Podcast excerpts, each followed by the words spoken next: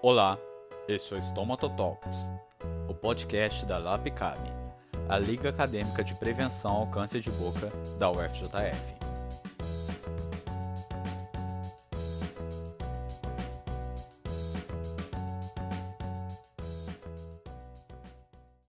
Meu nome é Igor Guimarães. E eu sou Maurílio Pegas.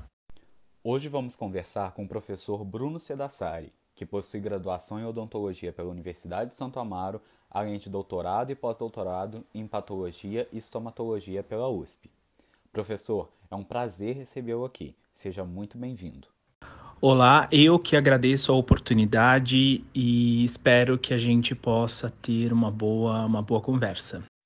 Professor, hoje gostaríamos de conversar sobre a identificação das neoplasias de glândulas salivares. Portanto, de forma geral, Algum sinal clínico inicial que o cirurgião dentista deve estar mais alerta para suspeitar que o paciente possa estar desenvolvendo uma neoplasia de glândula salivar, independente de ser benigna ou maligna?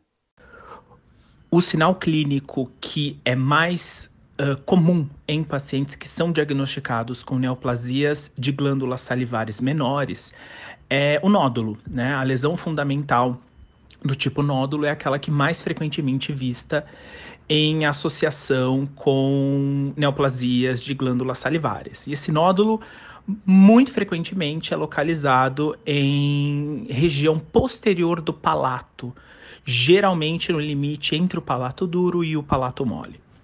Após essa suspeita inicial, seguindo esses sinais de alerta que o senhor nos referiu, como cirurgião dentista pode obter uma confirmação desse diagnóstico? Frente a uma hipótese clínica de neoplasia de glândula salivar menor, o diagnóstico é confirmado e deve ser confirmado com base nos achados anatomopatológicos identificados a partir de uma biópsia incisional. Né? Então, é mandatória a realização de uma biópsia incisional. E é importante que uh, uma ênfase especial seja dada ao fato de que a biópsia realizada deve ser incisional, porque estima-se que até 50% das neoplasias de glândulas salivares menores são malignas.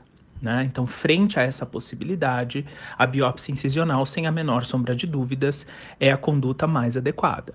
E uh, essa biópsia pode ser realizada de variadas formas. Ela pode ser realizada com bisturi frio, com um punch dermatológico, e aí vai dar, da preferência do profissional. Há diferença em relação à localização das lesões? Ou seja, entre as de glândulas salivares maiores e menores? Sim, existem importantes diferenças epidemiológicas uh, associadas à distribuição anatômica das neoplasias de glândulas salivares. As glândulas salivares maiores, em especial as parótidas, são as mais frequentemente afetadas. E quando uh, diagnosticamos uma neoplasia de glândula salivar localizada na cavidade oral, as glândulas salivares do palato são as mais frequentemente afetadas, né? Mas a gente também pode fazer esse diagnóstico, né, de neoplasia de glândula salivar em outras localizações uh, na cavidade oral, por exemplo, mucosa jugal, mucosa labial superior e inferior. Né? E é importante a gente ter em mente que quanto menor for a glândula, maior o risco dessa lesão ser maligna, né? E nunca esquecer de que o procedimento diagnóstico padrão é a realização de uma biópsia do tipo incisional, em que apenas um fragmento da lesão é removido para fins diagnósticos. Qual a maior dificuldade que o senhor considera que um cirurgião dentista clínico, sem especialidade em estomatologia, cirurgia ou patologia, poderia enfrentar durante esse diagnóstico? Acredito que a maior dificuldade que o cirurgião dentista generalista poderia encontrar para fazer esse diagnóstico é o receio em realizar a biópsia. Né? Uh, muitos cirurgiões dentistas generalistas que não são especializados em áreas uh, necessariamente mais cirúrgicas, como a estomatologia, como a cirurgia bucomaxilofacial, uh, normalmente têm receio em realizar esses procedimentos cirúrgicos, né? que são tecnicamente fáceis de se realizar. Né? E existe um segundo tipo de dificuldade, essa é uma dificuldade mais técnica, que eh, se relaciona com a localização topográfica das neoplasias salivares. É muito comum que essas neoplasias proliferem primeiramente na submucosa, profundamente a mucosa. Então, se você não for suficientemente profundo na coleta da amostra, você pode não representar a lesão para o patologista e aí você atrasa o diagnóstico.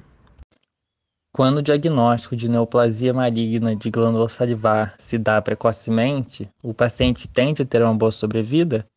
É possível ter um bom prognóstico mesmo quando a neoplasia está em estágios mais avançados? Os carcinomas salivares que são mais frequentes na nossa prática, que são o carcinoma mucoepidermoide e o adenocarcinoma polimorfo, são neoplasias que apresentam comportamento clínico geralmente indolente, apesar de serem malignas. Né? E dessa forma, muito frequentemente são tratadas exclusivamente por cirurgia e acompanhamento do paciente a longo prazo. Né? Já outras neoplasias salivares, como carcinoma de ducto salivar, são sempre neoplasias de alto grau histológico associadas a diversas complicações oncológicas. Né? Então, além do diagnóstico histológico, outros fatores que impactam diretamente o prognóstico dos pacientes com esse diagnóstico, né, com diagnóstico de neoplasia maligna de glândula salivar, é a presença ou não de metástases linfonodais ou viscerais, e uh, outros fatores, como por exemplo o status da margem de ressecção cirúrgica. Assim, chegamos ao fim de mais um episódio de Talks. Professor, ficamos muito gratos pela sua participação hoje e pela oportunidade de esclarecer essas dúvidas. Eu que agradeço a oportunidade e muito obrigado. Também agradecemos imensamente a você que nos acompanhou no episódio de hoje. Não se esqueça de compartilhar esse episódio com amigos, colegas de profissão e familiares. Até o próximo episódio.